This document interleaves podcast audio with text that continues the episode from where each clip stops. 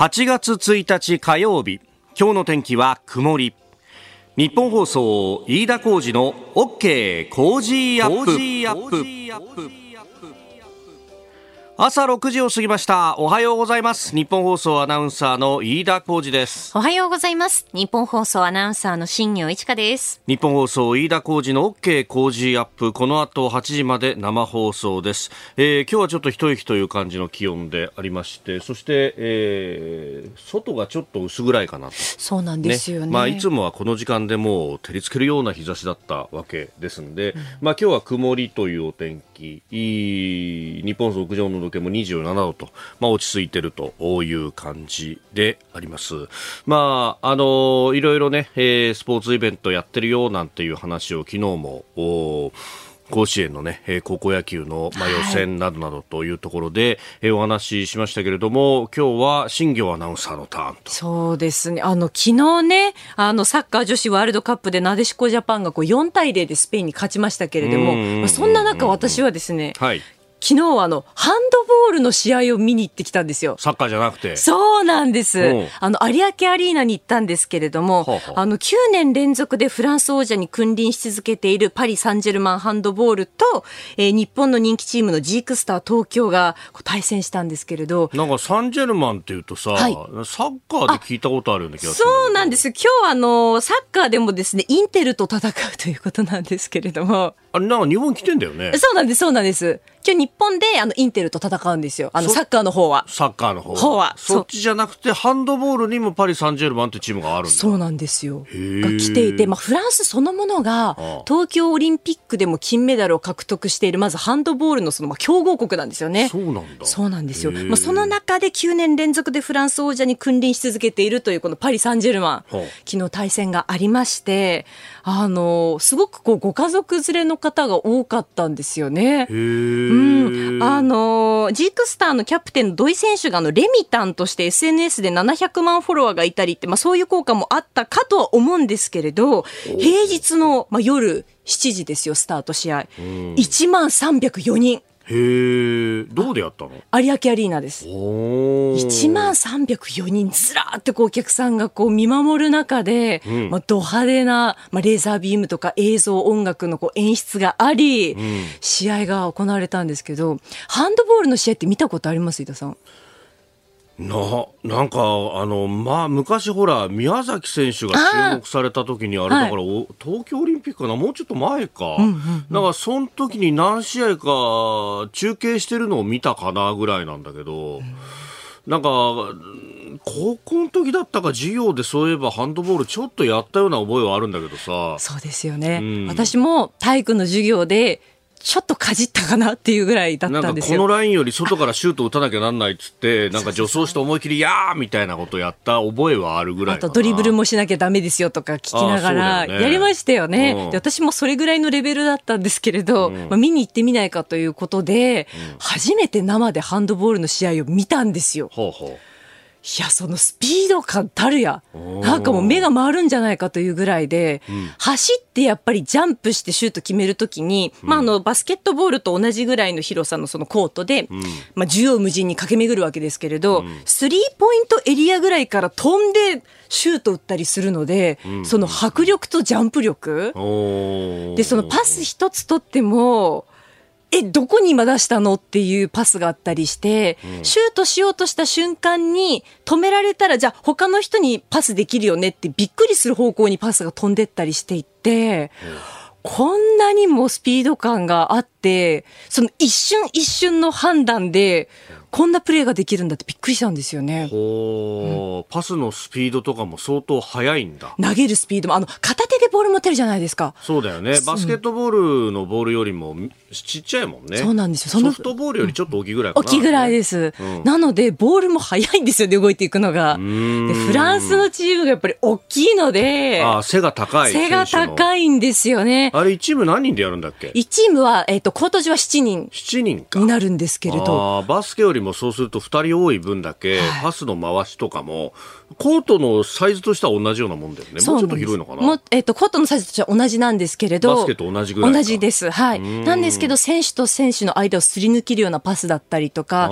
で、フランス選手はさっきお話ししたように、やっぱり背が高い分、うん、圧迫感がすごいというか。なるほどね。で、空中戦でもボールを出せるし、そうなんですよ。それを注目すると、今度足元をバウンドパスで抜かれたりなんかすると。はあ。まあ、で、しかもね、このボールがそんなに大きくないということになると、うん、ハンドリングはしやすい、投げやすいかもしれないけど、収まりづらいかもしれないよね。だからパスを受ける方が、どう受けて次の体勢に持っていくかと。うん、あ、惜しいみたいな瞬間が。やっぱそこがピタッと収まってくれれば、はい、ポンポンポンと繋がっていくけど、あっていうのが。あったりもするんですよ。でもこう、やっぱり選手同士の信頼で、ここに走ってくるだろうっていうので、全く人がいないところに投げて、選手が滑り込んできて取って投げるみたいな。だそういうサインプレーをどれだけ練習しているかとか。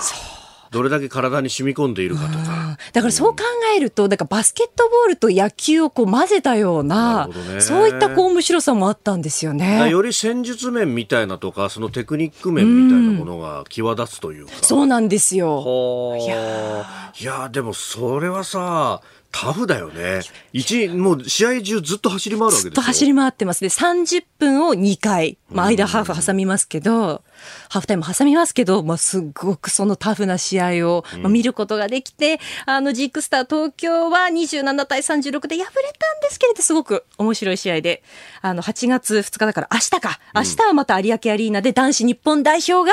えパリ・サンジェルマンと戦うということで。はい、なるほど、うん、やっぱでも夏になるとそういう海外の強豪チームがいろいろ来るんだね。やっぱりそういうのも楽しみですよね、夏の。うん。なるほど。ね。えー、スポーツの夏という感じでもございます。さあ、この後8時まで生放送、今日から8月、えー、OK 工事アップ。あなたの声を届けます、リスナーズオピニオン。この OK 工事アップは、リスナーのあなた、コメンテーター、私、田新行アナウンサー、番組スタッフ、みんなで作り上げるニュース番組です。えー、ぜひメールやツイッターでご参加ください。えー、オープニング、ハンドボールのね、話、新行アナウンサーからしてもらいましたけど、経験者の方は結構つぶやいてくれてね、おありがとうございます。中トロさん、松ヤニでべったべた、えー、松ヤニで手をべったべたにしてプレーするんですよと。あそれによってあのちっちゃいボールが片手でも収まるようになってるんだね。なるほど。なるほどね。授業の時はそういうのなかったなかったですよ。結構ポロポロ落とした記憶があります。そんな気がするよね。はい。なるほどね。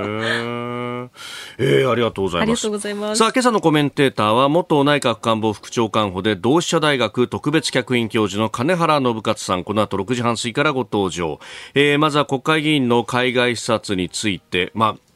受け入れ側の対応についてもね、え、聞いていきたいと思います。えー、そしてニュース7時またぎ中国改正反スパイ法の施行から1ヶ月というニュース、えー、さらに半導体のね、え、原料の輸出規制についても今日からスタートするということが出てきております。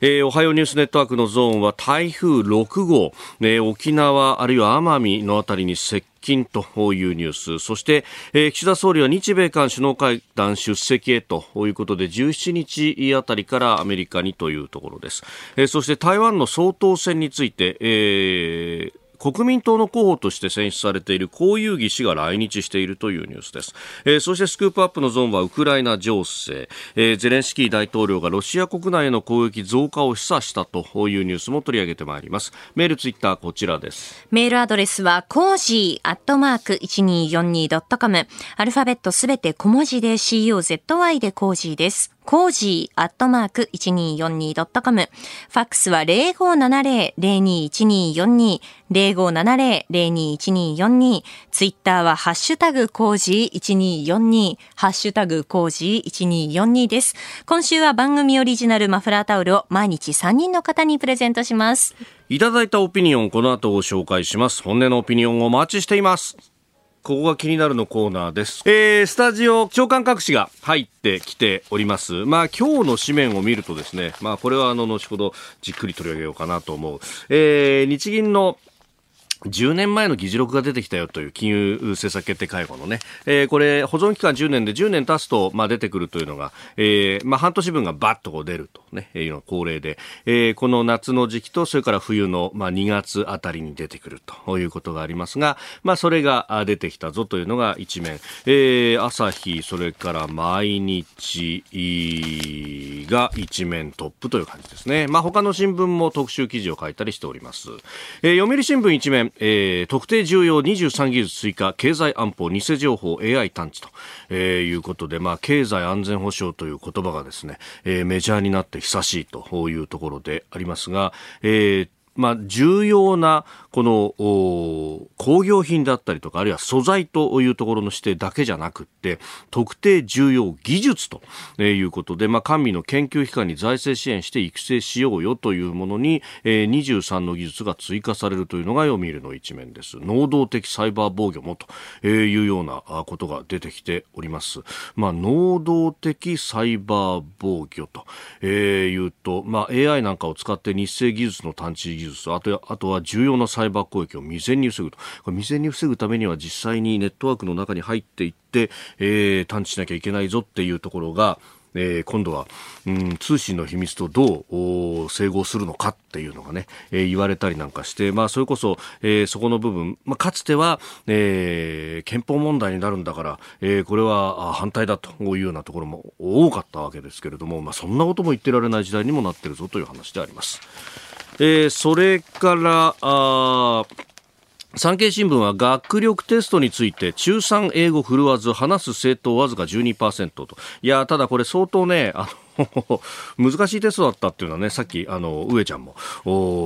新聞紹介の中でおっしゃってましたけれども、なんか、留学生が話したのをまずプレゼン聞いて、で、1分でまとめて30秒で英語で話すみたいな、いや、それ日本語だって難しいのに、しかもそれが環境問題でエコバッグどうするみたいな話だったっていうんだから、まあなかなかこれは難しかったよね、というところです。まあそれ以上に産経新聞は、ちょっと、あの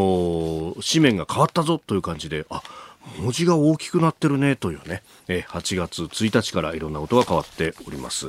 で、朝日と毎日の一面トップ、10年前の金融政策決定会合の議事録からの特集記事です。朝日新聞、黒田緩和封じられた懸念、日銀前総裁、言い切った数値目標。2、えー、毎日新聞、異次元緩和すべてやる、日銀政策、えー、決定会合。13年議事録、就任初回黒田主導、ギャンブル委員懸念と。いうことで、まあ、金融緩和、2年で2%の物価上上昇率を目標を実現をすると。そのために市場に流すお金の量を2倍にするというね、え2が3つ並んだフリップをこう出してと。いうところが、まあ、印象的でありましたが、まあ、朝日毎日の主張としてはですね結局2%の目標を達成できなかったじゃないか。10年もかけてという失敗だったみたいなことをですね、えー、言い募っているぞと。いうところで、まあ、朝日はすごいですね。1面から2面さらに経済面と大展開をしていて、えー、ご存知原誠さんもそれを書いてるというところなんですですが、ここに一つだけ全く出てこない数字というのがあって、失業率なんですね。えー、これ、この緩和が始まる前のですね、えー、2010年、11年あたり、失業率5%がザラだったというこの国において、今の失業率2.6%、アベノミクスで最盛期は2.3%まで、えー、失業率が落ちたと。で、えー、若年の失業率も相当低減されたと。で、えー、かつてその、まあ、2000年代の終わりから2010年代の初頭あたりというのは、じゃあ大学を出て、す、えー、べ、ての人が内定を取って、内定をいくつも並べて選ぶということができたかというと、それどころか、あの、内定が一つもないから就職浪人する、あるいは、あ大学院に行かざるを得ないだとか、えー、非正規雇用になる、えー、自分の希望をしない職種業種に行かざるを得ないというようなことがざらにあったわけですけれども、今どうなった？かというですね、まあ、金融緩和の効果の一つとして雇用に対して作用するんだよというのは、えー、経済学の学説としては非常にメジャーに言われているところでだからこそアメリカの中央銀行にあたる FRB というところは同じように金融政策を司るんですけれども目標の目標が2つ与えられていて1つは物価の安定もう1つは雇用の安定とえいうことが言われているんですが、まあ、確かに日銀法等々日本では物価の安定というところに目標は与えられていてその1つだけっちゃ一つだけなんですがただ政策として雇用に効いてそれが経済全体を安定させるんだよというのは、えー、この、ね、まだまだ終身雇用というシステムが警戒化しているとはいええー、のまだ残っている日本においては雇用の安定というのはより重要になってくると、まあ、そこについての言及がないなというのはね不思議だなとよっぽど不都合なんでしょうかそれがあるとと。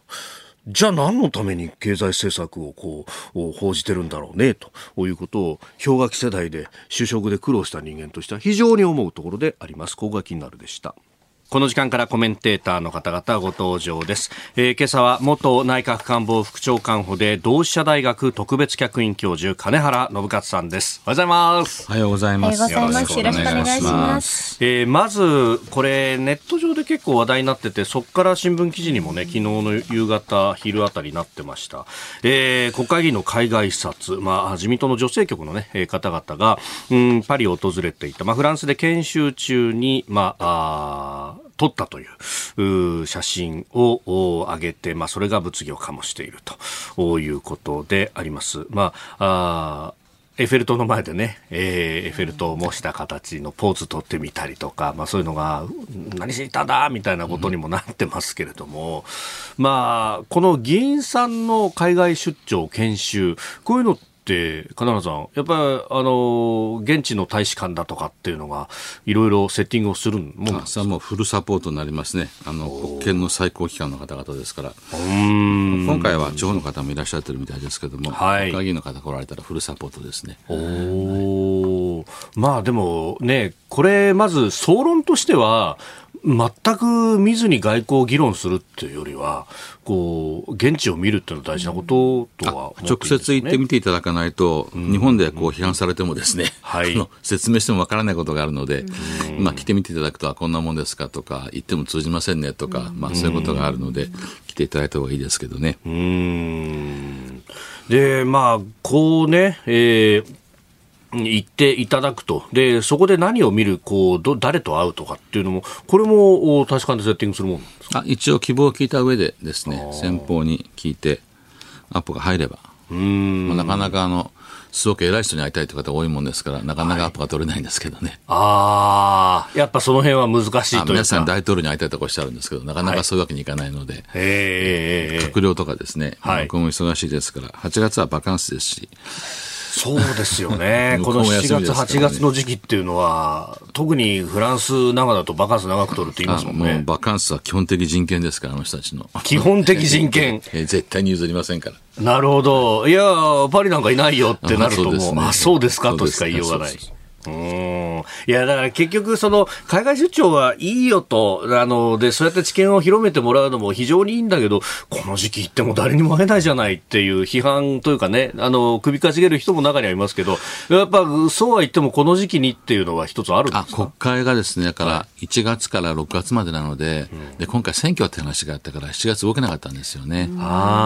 はまた特別国会があるかもしれないので、はい、会期中には絶対、あの、外遊なんかさせてくれませんから、うん絶対安牌となってくると、はい、夏休み、冬休み、ゴールデンウィークになっちゃうんですよね。ああ、もうおのずからその3つに集約されてくると。そうすると、そこにこういろんな人たちが集中するわけですそうですね。はあ。これは総理も変わらず？あ総理も同じですね。総理の外遊を組むときはやっぱり国会日程が最優先なので、はい、そうするとあの夏休みか、ええ、秋か冬かですね、それかあとはゴールデンウィークしか開かないんですよ。そこは初めから抑えて、で、はい、もう調整に入るんですけどね。はあ。あの、金原さん、安倍政権の、特に第二次安倍政権の官邸にも長くいらっしゃいましたけど、あの、い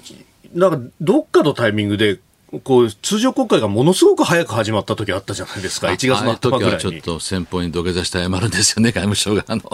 すいませんみたいなこと、え国会はもう最優先ですから。本当は冬休みのここ、ね、国会のスタート1月の終わりぐらいだから、はい、そうすると1月の真ん中ぐらいに結構仮で抑えてたりなんかしたんですか？それはそういうことでもちろんやらないと、先方との調整があるので。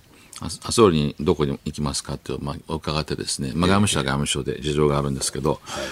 総理のやっぱりあの総理の外遊とか先方の国賓の受け入れがですね最高級の外交なんですよ。ここに一番大事な案件全部上がってくるので、はい、でこれはもうあの、ね、何回かしかできできませんからね外遊なんて。そこに、ね、合わせてガーッと予定を全部組んでいくんですよね。はあ。国賓とか、まあ、日本の総理大臣が動くぞってなるとどのぐらい先からアポ取るんですか？あそれはもうあの1年ぐらい前から早ければですけど、まあ、突然行きたいというのももちろんありますけどね総理が、ええ、もちろんあるんですけれども。国賓になってくると、本当1年ぐらい前からですよ。なるほど。安倍、安倍総理が一回、あの、中曽根さんに次ぐ二人目の国賓で、はいシャンゼリゼで大パレードやるっていうのがあったんですけど、ほこうの時は集中豪雨でですね、亡くなった方が出たので、突然総理キャンセルされたことがあったんですけどね。なるほど。そういうこともありますね。一年準備してポンと吹っ飛ぶとかね、それそういうのあるんですねええ外交ですからあるんですよ。そういう日程の組み方をしてるんだというね。えーまずは、まあ、海外視察受け入れ側の方のお話でありました。えー、兼原さんには今日も8時までお付き合いいただきます。よろしくお願いいたします。よろしくお願いします。お聞きの配信プログラムはニッポン放送飯田浩司の OK コージーアップの再編集版です。ポッドキャスト YouTube でお聞きのあなた通勤や移動中に最新ニュースを押さえておきたい方放送内容を少しでも早く知りたい方スマホやパソコンからラジコのタイムフリー機能でお聞きいただくと放送中であれば追っかけ再生も可能ですし放送後でも好きな時間に番組のコンテンツを自分で選んでお聞きいただけます。毎朝6時の生放送では登場するコメンテーターの最近の活動はもちろんたっぷりとニュース解説をお送りしています。レギュラーコメンテーターに加えて専門家と随時つないで掘り下げてお送りしています。日本放送のエリア内でお聞きの皆さんラジコラジコのタイムフリーでチェックしてください。ツイッターでは最新情報を発信中。ぜひフォローして番組にご参加ください。あなたと一緒にニュースを考える飯田浩二の OK 工事アップ。コメンテーターの方々と7時をまたいでニュースを掘り下げてまいります。えー今朝は元内閣官房副長官補で同志社大学特別客員教授金原信勝さんです。引き続きよろしくお願いします。よろしくお願いします。えーでは株と為替の値動きをお伝えしておきます。現地7月31日のニューヨーク株式市場ダウ平均株価は先週末と比べて100ドル24セント高い3万5559ドル53セントで取引を終えました。ハイテク銘柄中心ナスダック総合指数は29.36ポイント上がって1万4346.02でした。一方、円相場は1ドル142円30銭付近で取引されております。えーアメリカの企業業績に期待が高まる中、続伸したということであります。では、この時間取り上げるニュースはこちらです。中国の改正反スパイ法施行から1ヶ月。中国でスパイ行為の範囲を拡大して取り締まる改正反スパイ法がえー施行されてから今日8月1日で1ヶ月となります。日系企業は中国当局による拘束を回避するためのマニュアルを作成し、中国政府関係者と面会する際に記録を残すようにするなど自衛策に乗り出しています。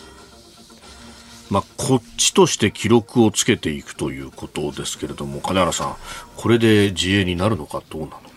いやー、こちらの記録はあまり向こうのこ公安からすると、だからなんだよって世界だと思いますけどね。まあま持ってないよりましですけどね。まあ、このね、反スパイ法が、まあ、改正というか、かまあ、こちらからしたら改悪に近い、もう、どこが範囲なのかわからないというようなもんですいや、昔のあの、うちのあの、あれですよね、治安維持法と同じで、思想犯みたいな話ですからね。はい。ちょっとこの言い方は何だとか言われて、難癖つけられると。あと、まあ、あの、そこの地方のボスがこけた時に、はい相当仲の良かった日本人一緒にみんなやっちゃうとかね。ああ、そういう政治闘あそうそう争、そうだと思いますよ。で、であとノルマもあるでしょうからね。ノルマですか、月、あのか、年、年年何十人みたいな。うちの地区だけ3人足りねえよとかね。なるほど。それはもうおかっぴきの世界ですから。うーん乱暴なことやると思いますよ。そうすると、まあ、その、まあ、行ってみたら数合わせみたいなものが。あ、それはあると思いますね。もう全国的に厳しくなってますから。うーん確かになんかあのいろんなこう噂というかね渡航する際に今ビザが必要ですけどその申請も相当こう厳しくというかいろんなこと書かないと申請が通らないみたいな子供のなんか名前や住所もみたいな話も聞いて情報を取りまくって、で、はいで、まあ、あの、ちょっと目立ったとか引っ掛けていってって方だと思いますけどね。おこれ、日本、そんな、なんかね、日本で普通に生活しててっていう人の情報なんかいるんですか？あ、それはあの、大量に情報、個人情報を集めておくだけなんですよ。で、いざという時に検索かけてその人の情報を全部出すと、はい、まあ一台、例えば金原だと一台金原インテリジェンスファイルができちゃうわけですよね。電子情報が全部取られちゃう可能性があるので、はい、病気から脈拍からレストラン何食ってるかとかですね、えー、どこタクシーどこ行ってるかとか、位置情報とか全部こう取られてるかもしれないわけでしょ。うもうありとあらゆる情報を一回ととにかくプールするんですよ。スパコンでもう何年分の情報が全部たまるので、はい、そこから必要な分だけあのバッタしてきて、ざっとこう整理するんですよね。人間がやると何千万年ってかかるんですけど、スパコンだって一瞬できちゃうんです。だからもうすべての個人情報はバルクで抜くんです、最近。社保庁から抜かれたじゃないですか、ゾコッと。あ,、えー、ああいうことやるんですよ。えーね、だから、あの個人情報の塊が欲しいんです。うんもうそれで抜いてきて、で、あれですか、あのそこでこう、なんかの罪をこう、まあ、でっち上げると言ったらあれですけれども、に合うような情報をパパパパッと集めてきて、この人みたいなこと多分、盗聴とかいろんなこと、しゃ喋ったこととかですね、新聞記事とかが全部プールされていて、はい、それはあの検索するだけなんですよね。バーっと上がってくるので、その中でビビッとこう赤ランプがつくような危険な発言してると、はい、おこいつかっていう感じだと思いますけどね。うんまあ、記憶に新しいところだとね、アステラス製薬の役員の方が、記憶直前にっていうのがありましたけどそうなんですよね。で、結構あの、ああいう世界ですから、まあ、も、もらったお、お中元とかね、もらったりあげたりとか、はい、別体家族同士で付き合うとかするじゃないですか。そうすると、あの、いろいろ喋れますでしょ。そうすると、盗聴きついたこと多いわけですよ。でそれがこう全部出ていってねそうするとあのついこいつかみたいなことになっていくんだと思いますからね。ああそういう会話録みたいなものも、うん、だからあの反体制的なことを言ってると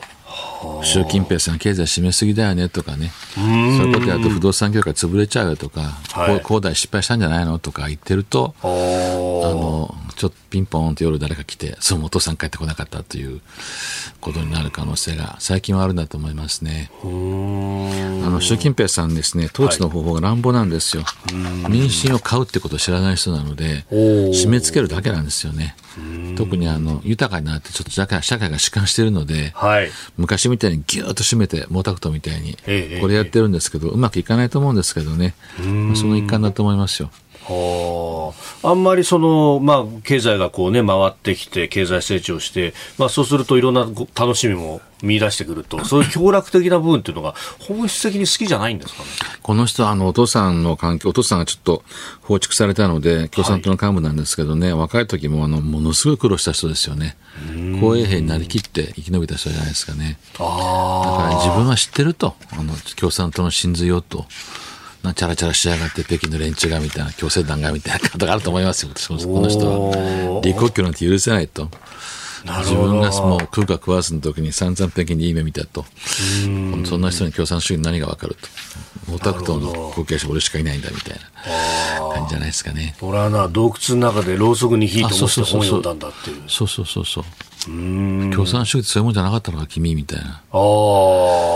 なるほどで結構激しい人なんとかね、やっちゃうからガツンってやる人なので、まあ、中国の権力闘争ってあの日本の権力闘争っていいじゃないですからね、ほとんどあの極道の世界みたいな。潰しちゃう世界ですから、本当に。で、本当にこう、まあ、選挙とかがあるわけではないから。民主的な手続きじゃなくやるので、けたぐりとか、えー、けたぐりか張り張り倒しとか何でもやる人たちですからね。リアルに命のやり取りいや、本当ですよ。まあ、あの、中国は殺さないですけどね、軟禁ですけど、ロシアは本当に殺しちゃうの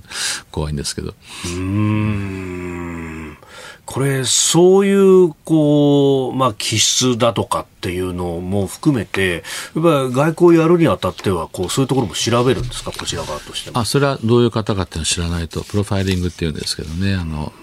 経歴とか性格とか知らないと総理困りますからね、僕はどんな人なんだって話になるんで。うん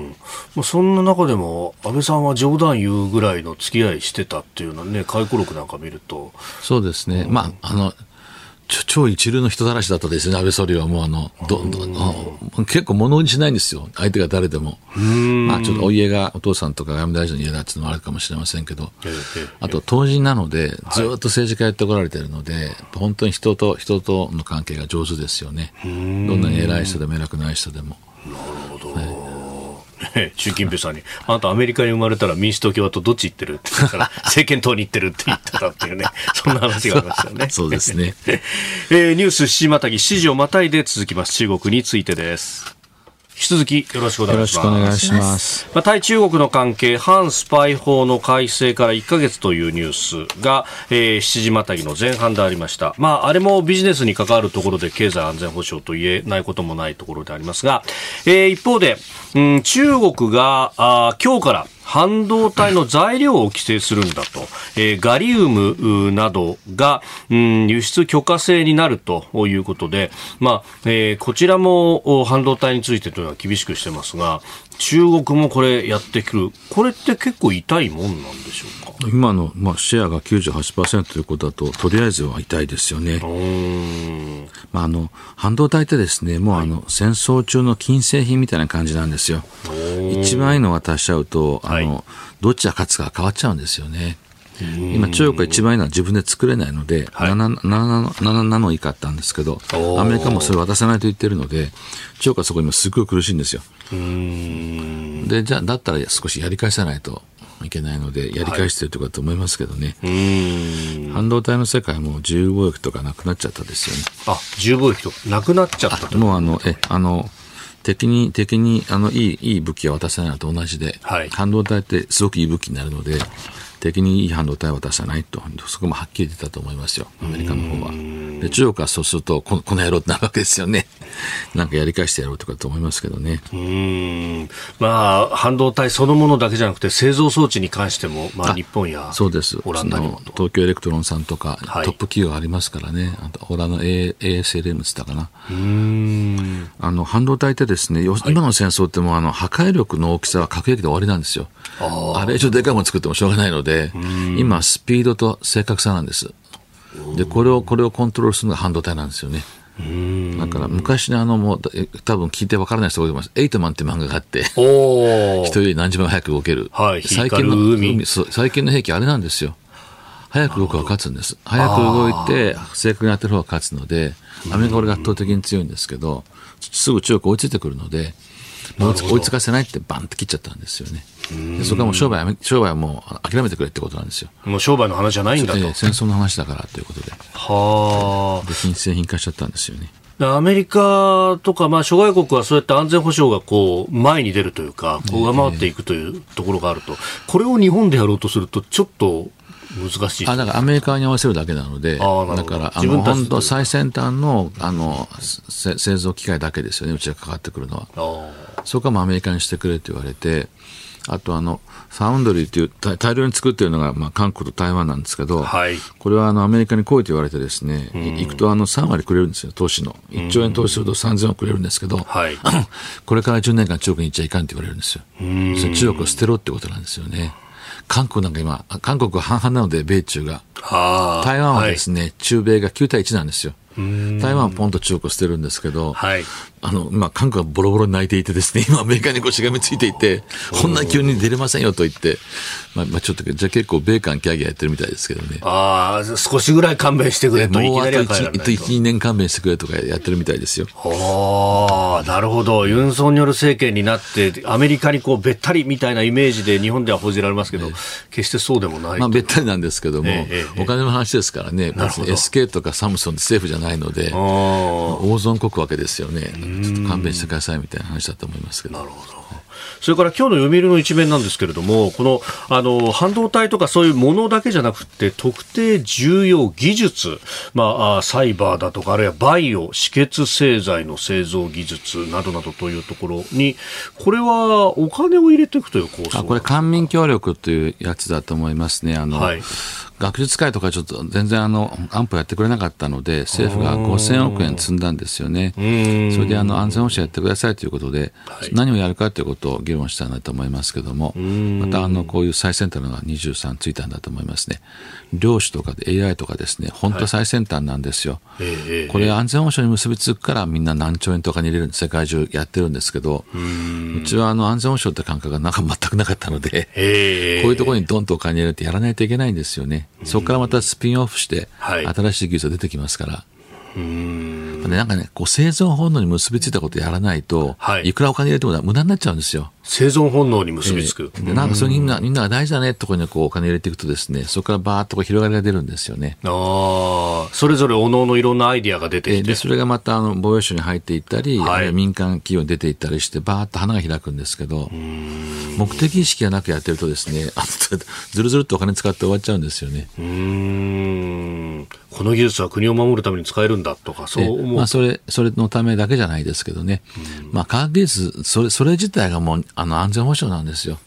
科学で勝つんです、戦争は。特大じゃ勝てないわけですよ。うーん。で科学技術で勝つんだということで、あの、特定技術をどんどんこう選んでいくのは正しいと思いますけどね。で、お金がいるんです、これ。すごく。何兆円も。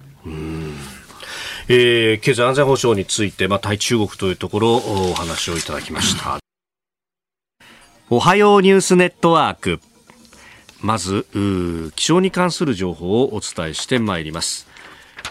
大型で非常に強い台風6号は沖縄県の南大東島の南の海上を北西に進んでいて勢力を維持したまま明日2日にかけて沖縄地方にかなり接近する見込みです。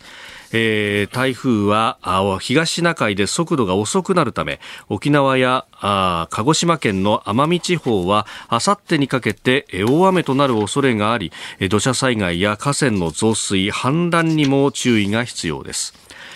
中心の気圧は935ヘクトパスカル。中心付近の最大風速は45メートルで、中心から半径220キロ以内では風速25メートル以上の暴風が吹いているとみられます。えー今日予想される最大瞬間風速は沖縄で60メートル、奄美で35メートルで、波の高さは沖縄で11メートル、奄美で10メートルとなっています。台風の影響で空の便は明日沖縄県、えー沖縄便などを中心に日本航空が95便、全日空が124便の欠航を決めていて、合わせて3万2000人余りに影響が出る見込みとなっております。えー沖縄那覇空港は今日終日すでにうん、あ運用を止めるというようなことも出てきております。まあ、あ台風の接近ということ、そして中心の気圧が非常にこう低いとえーいうことがありますので、えーご注意いただければと思います。まあ、すでにね、えー官邸には対策室なども出ているということですが、アナさん、この、まあ、台風等々にか、対しての対応というものは、これはもう毎年のようにやってますもんね。ああの防災は日本は強いですよ、あの総理官邸の組織ってのはすごく強くて、台風の時なんか副長官なんか泊まってましたからね、私の時は。官邸にあの暴風になると来れなくなっちゃうので、すぐ近くに家が家っていうか官舎があるんですけど、はい。20分ぐらいで夜中に全省庁の幹部が集まりますから、ええ台風と地震は強いんですよね。うーんあとあの建設省、ま今の国交省のあのはい水管理、水資源部っていうのがあって、昔の河川局なんですけどね。昔の河川局もうあかあのいありとあらゆるところの川のカーブにこうカメラが置いてあって、真ん中でも決壊するとすぐ分かるんですよ。そうするともう巨大なポンプ持って行って排水するんですよね。あと海上保安庁とかヘリとか、まあ、警察とかね、ヘリ出して、ええ海保はあの船でこう人を釣るの得意ですから、ああ、こなるほど。孤立してる家の屋根から人がとか上げたりとかですね、ああ瞬間やらないと、はい。あの人の命水かさが上がると本当大変なこと人の命に関わるんで、まあ結構もうピピリピリしてると思いますね、もう。うーん。しかし、副長官、当時だと杉田さん。あ杉田さんはすごかったですよ、もう午前2時、3時も必ず来るし、えあの大雨の時は前の前の日から官邸に泊まってましたからね、総理官邸の普通の宿直室に泊まってるんですよ。あ普通の宿直室に泊まってるんですか？すね。はあ、事務の官房副長官っていうと、霞が関の。そもそも家がですね、あの、ええ。もうボロボロのあの、なんていうんですか、課長さんが住むような、はい。あの、防災、防災担当会の、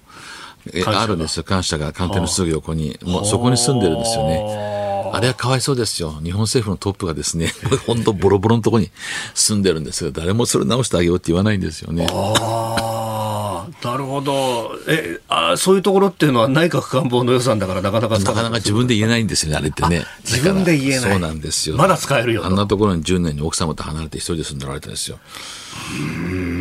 それはあの、危機管理監もそうですからね。あ、そうなんですね。あの内閣、日本政府の官僚のですね、トップのワ one、two、three ぐらいがあそこに住んでるんですよ。ほーすごいですよ。もう汚くて、日が当たらなくても。日が当たらないですか。そうそう。そういうところでもう即応体制できるようにしてあると。そうそうそう。本当は官邸の真横にね、なんかあの、もうもうちょっとあの最高幹部の官舎を作ってあげればいいと思うんですけどね、歩いて2分ぐらいのところに、今、歩くと20分ぐらいかかるところですよね。なるほど。あの自転車しか乗っちゃいけないですよ、みんな。あ車だと交通機関止まっちゃうから。止まっちゃう。お時々自転車でこけて大怪我するの出てくるんですけど、ね、あ、そうなんですか。なるほど。えー、まあ、台風6号、うん、接近ということでありますので、えー、また、行政等々のね、情報にご注意いただければと思います。えー、では、続いて取り上げるニュース、こちらです。岸田総理大臣が日米韓首脳会談出席へ。松野官房長官は昨日岸田総理大臣が今月17日からアメリカを訪問し翌18日にワシントン近郊の大統領山荘キャンプデービッドで開かれる日米韓首脳会談に出席すると発表しました。核・ミサイル開発を続ける北朝鮮への対応や覇権的な動きを強める中国そしてウクライナ侵攻を続けるロシアを念頭に意見を交わす予定です。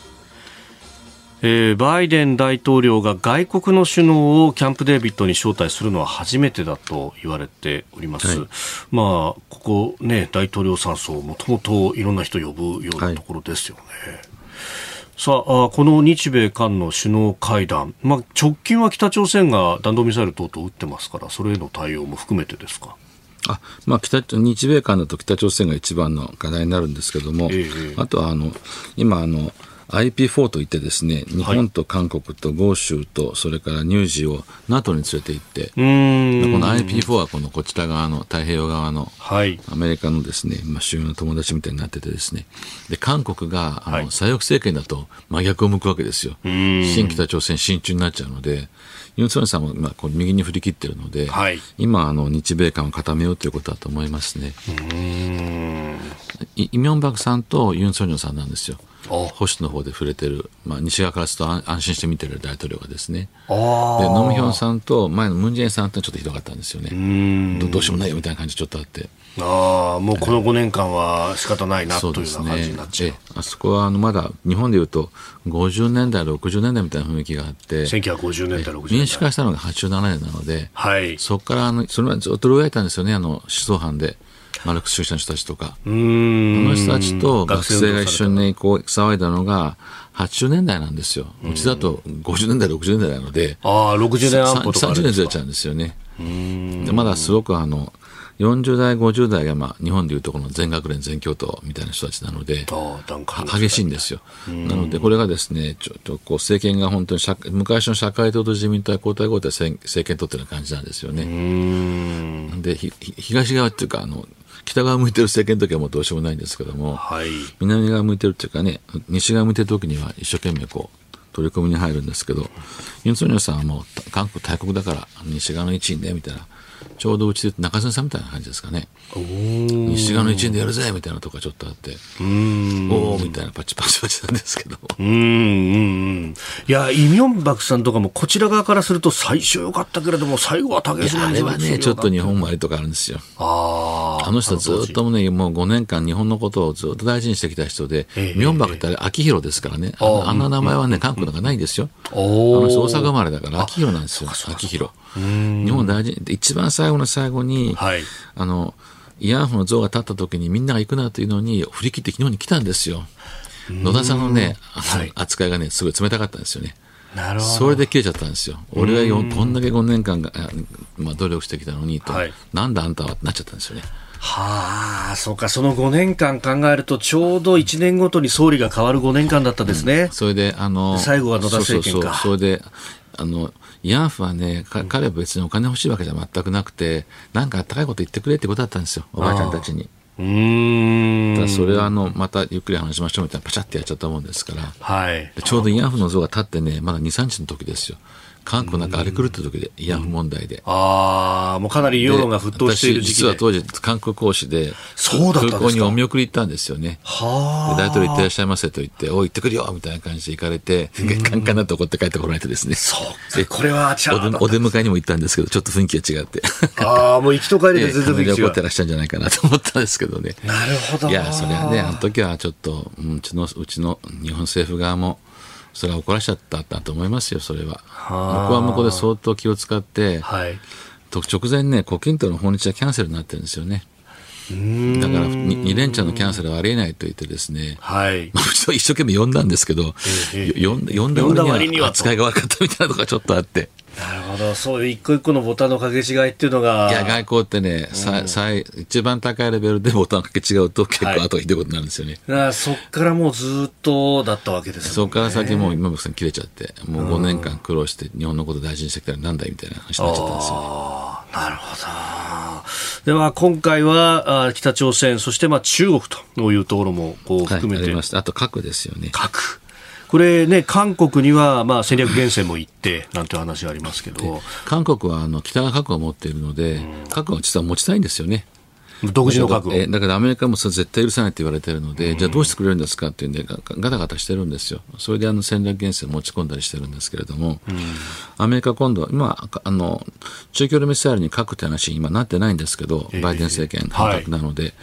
ちょどっかでそういう核を積み始めたらですね、はいあの韓国持ってきてくれとかですね、ああり得るわけですよ。北が持ってるわけだから。そうすると、日本日本は全然 入ってないので、ね日本と一緒にやらないとみたいな。なるほどで、まあ、米米韓日。なるほど。続いて、教えてニュースキーワードです。台湾総統選挙出馬の江遊義氏が来日。来年1月の台湾総統選挙に最大野党中国国民党から出馬する江遊義氏が昨日来日しました。国民党の総統候補の来日は2007年の馬英九氏以来およそ16年ぶりです。明日8月2日まで滞在し日本の国会議員らとの交流などで対日重視をアピールします。えー先月7月の23日の党大会で正式に候補として決まってそして初めての、まあ、外遊先が日本であるということでありますが、まああーね、あと考えてみたら半年ちょい半年ないぐらいですよね。小遊さん、まあ、国民党はちょっと人気ないんですよね。馬英九さんの時に中国べったりになっちゃったんですよ。はい中国が経済的に取り込もうとして、でべったりになっちゃってですね、えでそその分でも中国はあの同時にあのあの中間線を越えて戦闘機バンバン出したりするので、反発も強いんですよね。で国民党ちょっと人気がなくて、でこの小遊さんっていうのは面白くて、あの中国系の人じゃないんですよ。あ。台湾生まれの台湾人で国民党に入った人なんで、もうもうこういう人でないとですね、国民党も国民の人気が取れないんですよね。なるほど。なので、少しあの、なんていうんですか、台湾寄りで、かつあの、まあ、中国べったりから少し日本にも気を使ってみたいな、ちょっと軌道修正みたいな感じだと思いますけどね。中国は逆にあの、蔡英文とか来清徳だと戦争になるぞと。あー国民党は可愛いから可愛がってるから戦争にならないぞと、こういうキャンペーン張ってるわけですよ。あー、民進党政権が続くと、ええででも逆にそれはでも台湾からするとなんだよ、なんだよって感じになるわけですよね。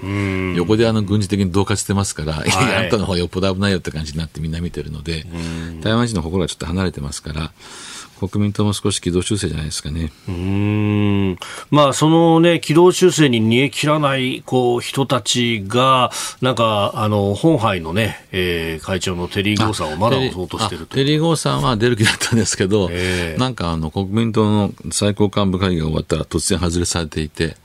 やっぱまあ、なんちゅうか、中国は、経済的には中国大事なんですけどね、台湾にとっても。はいだけど、それ一本で押してると、ちょっともう選挙負けるんじゃないの？という感じになったんだと思いますけどね。うーんまあ、今のところは、まあ、他に候補としては第三勢力の柯文哲さんという、まあこれがですね、はいちょっと急今、維新みたいな感じなんですよ。ああ、日本維新の会みええだからたいな感じですか？み自民党対この立民の間にスーッと入ってきて、なぜかもう立民抜いてしまったみたいな、この表で言うと4対3対3ぐらいなんですよね。はあ。新民進党が4なんですけども、はいもうすでにこの民衆党と国民党が3、3なんですよ。で、このこういうさんの票が人気が落ちていったときにですね、彼の票がどっちに流れていくかなんですよね。ああ、なるほど。民進党に行くか、この民衆党のカ・ブンテツさんにそうですね。で、足すと6になるので、ひっくり返っちゃうんですよね。で、カ・ブンテツさんっていうのは全くあの、ちょっと未知数なので、はい、あの民進党はまあ私たちだいぶ経験を積みましたけど、えー、どういう政党なのかなっていう感じですね。もともとお医者さんで、そして台北の市長もされたという方ですか、はい、あの、あんまりちょっとよくよく存じ上げないですけど、日本に来られたんですかね、この間。あこの間そうですよね、えー、日本に来られたという話まあ、あんまりあの、過激なことはされないと思いますけどね。だけど、ちょっとまだ未知数な、維新と一緒ですから、未知数なので。特に外交の部分というのは。ええうんでね、でも、台湾のこう、まあ、方向性としては、まあ、アメリカをどうこう引き込んでいくかみたいなところがまずは。そうなんです、アメリカがいないともうイスラエルと一緒で守り守りきれない人たちですから、あれはあの李登輝はすごい賢くて、はい、民主民主化しちゃったんですよ。民主化したらですね、はい、共和党のシニアの人だけじゃなくて、ペローシさんたちのあの民主党の一番過激な人たちが、はい、台湾どうするの？って帰ってきちゃったので、あれから台湾ってのはすごくこう、安心できるようになっちゃったんですね。なるほど。アメリカがドーンと入ってきたんですよ。それまではですね、台湾ってどこみたいな人がいっぱいいたわけですよね。はい、で、そこはうまくいったんですけれども、まあ、これからですね、まあ、まあ、怖いと思いますよ、中国大きいから。うんもう必死に中国もですね、優しくすると逃げていっちゃうので、はい、かといって叩くと余計逃げていくので、ちょっと、うん、困ったなっていう感じだと思いますけどね。なるほど。えー、今日のキーワード、江遊義氏、台湾の総統選の候補でありました。続いて、ここだけニューススクープアップです。この時間、最後のニュースを、スクープアップウクライナのゼレンスキー大統領がロシア国内への攻撃の増加を示唆。ウクライナのゼレンスキー大統領は7月30日の動画による声明で戦争は徐々にロシアの領土に戻りつつあると述べロシア国内への攻撃が今後増えることを示唆しましたモスクワでも金融街にドローン攻撃があったりとかいろいろしておりますけれどもちょっとこうなってくるとね、ロシアに対しての攻撃って今までなんかいろんなところが止めてたような気がするんですけど、金原さん。まあ、あの、ウクライナの中だけで戦争しろっていうのはウクライナすごいかわいそうなんですよね。だけど、ロシアに踏み込んでいくと、はい、核使うとかまたいろんな話が出てくるので、アメリカが怖がってややらせてくれなかったんですよ。これもすごくシンボリックな攻撃ですよね。うちが真珠湾やった後にですね、直後にアメリカがあの航空に爆弾落としたんです、一発ポトンと。ドドゥリトルって作戦やられて、はい、日本軍腰抜かしたんですけども、えまあ、あの敵の人の真ん中にポツンとやるっていうのは、まあ、心理的な効果あるんですよね。なるほどだけど、まあ、それそれだけじゃ戦争は終わりませんから。現場で勝たせてあげないといけないんですけど。うん。その現場でという部分が、まあ、ウクライナの反転攻勢というものが言われてますけれどもこう徐々に徐々に、えー、南部戦線は特に打開してきているとも報じられております。いや陸軍でですねあの、はい、向かい合うと5センチだって動かないですよ。塹壕を掘りまくってですね、前前に地雷を地雷を置きまくって道路にはこうセセメントの塊を置きまくるので、はい、お互い1センチも動けなくなっちゃうんですよ。ラグビーのスクラムとか相撲の水着みたいな感じなんですね。どっかで回し切れてバーンってやるかですね、どっかで上手投げやらなくちゃいけないんです。はい、で、これをどこでやるかで、そこでクラスターとか F16 の出番なんですけどね。ああ、なるほど。いわゆる飛び戦車の。えー、でもこれ勝負かけて失敗したらもうおしまいですから、どこでやるかだと思いますけどね。うんこうやるタイミングであるとか、あるいは一番弱そうな場所とかを今、ロシアがですね、多分南南に降りてきて、クリミアまで行っちゃうとロシア一番困るので、はい、今、北側にロシアが予備予備役とか何十万集めてって言われてるんですよ。北側に集めると南に降りなくなるでしょ。はい、だけど、ウクライナ軍は南にガーッと降りていきたいなと思うんですよね。今そこでちょっと、あの、せめぎ合いっていうか、騙し合いじゃないですかね。えもうこうなってくると、その膠着状態、かなり長く続くと考えた方がいいですか？あなもうほっと長く続くので、はい、どっかで勝負するんですよ、まあ、このままだらだら続いていくわけにいかないので、来年あの選、来年負けてですね、ウクライナ負けて、バイデン選挙中にいかないですから、ちょっと片した形で終わらないといけないんですよね。で、まあ、今年から来年にはから、もう多分千秋楽だと思いますよ。ずるずるずるずるとやらせられないとなっていくと思うんですよね。なるほど、えー、アメリカあるいは西側、各国も、えーえーただあの、ウクライナ、ガタイが小さいのでかわいそうですけど、はい。何回も勝負できませんから、一回大勝負かけて失敗したらもうおしまいですからね。だから、まあ、よく考えてやるんだと思いますけど。うーんプーチン氏としてはどういうふうに、もう常に組み合っていればこっちは力でいや、押せるプーチンは今、今あるところも抑え切ってっていうことだと思いますけど、下手すザポレージャ・ヘルソンって新しく取ったところは取り返されちゃうかもしれないんですよ。あで、あとクリミア・ドンバスが残るんですね。はい14年経ったところなんですけども、で、クリミアはですね、孤立する可能性があるので、これ取られたらプーチンも大恥かくわけですよね。絶対クリミア取らせないと思ってるんだと思いますけど、今。うーんだからダム壊したりとかですね、はい。ザポリージャ原発に爆弾持ち込んだりしてるわけですよ。ええこっちに来るなんてやってるわけですよね。うーんで今度、あのーサウジアラビアが主導して、はいえ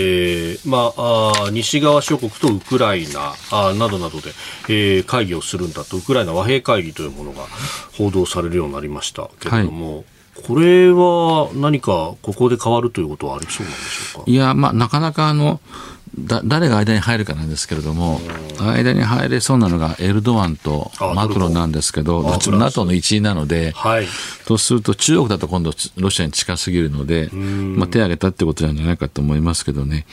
ロシアはあの油とガスでは世界の3割輸出しているので、まあ、せ世界最大の資源国なんですよね。あ油の世界ではあのこのサウジと並ぶ巨頭ですから、はい、サウジが手を挙げるのはまあなんとなく分からなくはないですけども。なるほど。なんかこれでうまくいくかというと、そうはならないと思いますけど、うーん。この1回でうまくいくほど甘いもんじゃない。ええ、まあそうです、まあ、ひょうたんから困って外交ありますからね、ええええええ。知りませんけど、なかなか、まあでも、ゼレンスキーさんはとにかく勝負させてくれってと思う今だと思うんですよ。勝負してこけたらですね、はいもうしょうがないから和平に行きますけど、今和平と言っても彼は受け付けないと思いますよ。自分自分の国がやられてるわけですからね。まあそうですよね。とにかく一回ドーンと押し返して、はい取れるところまで取ったら和平とかだと思いますけどね。これね、グローバルサウスをこう集めてみたいな会議をやると、で、そこのこう、どっちにこう引き込むかみたいなところで、ロシア、ロシアでアフリカとこうサミットみたいなのやりましたけど、だいぶアフリカ側もロシアに対して冷たかったようですね。まあ、こんだけ反社会的なことをやるとですね、はい。反米ってことでふわふわってやるとちょっとまあ、下の国が集まってくるんですけど、こんだけややっちゃうと、え、あの人と一緒にしないでねとみんな思うわけですよね。君らの穀物のために戦ってるんだみたいなことをロシアが言いましたけど、お前らが止めてんだろ、そうそうそうそうそうなことを言い返されたと。そうそうそう。まあ、あの、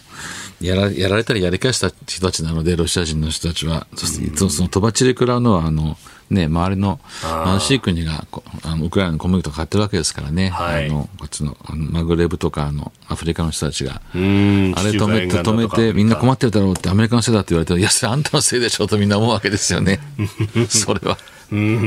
ん、どう考えたって君らのせいだろうと。ま あそうですよね。あれ止めたら、ちょっとて世界が敵に、世間が敵になりますからね。うーんやっぱり、あの、やっぱり、なんていうか、国際世論を味方につけないと戦争は勝てないですよ。なるほど。やっぱりその辺初動のウクライナの動きっていうのはうまかったんでしょうか？あそうですね、ウクライナはもう自分たちは民主主義になりたいと叫んでですね、西側に飛び込んできて、助けてくれってやったのは、それ上手だったと思いますよ。ここでウクライナを見捨てたら、あの、西側の治りだみたいになっちゃいましたからね。バイデンさんが入ってきて、はい。もうちょっとやってあげてもよかったと思うんですけどね、小出しに武器を出してたので、はい。もうちょっとどうどうか勝負しなくちゃいけないわけだから、まあ、ロシアがあのエスカレートしちゃいけないって言うんですけど、ロシアだってもうダムは壊すわ、原発に爆弾持ち込むわ、核兵器は持ち込むわ、どんどんエスカレートしてるわけでしょ。西側が一方的に実践してもね、それはウクライナがかわいそうなだけですよね。どどっかで勝負させてやらないといけないんですよね。なるほど。そこで負けたらちょっともうどうしようもないんですけどね。その時は近いと。あまあ勝負、もう勝負に出ると思いますよ。もうで半分出てるので、なかなかでも前に動けないんですよ。守りは硬いんで。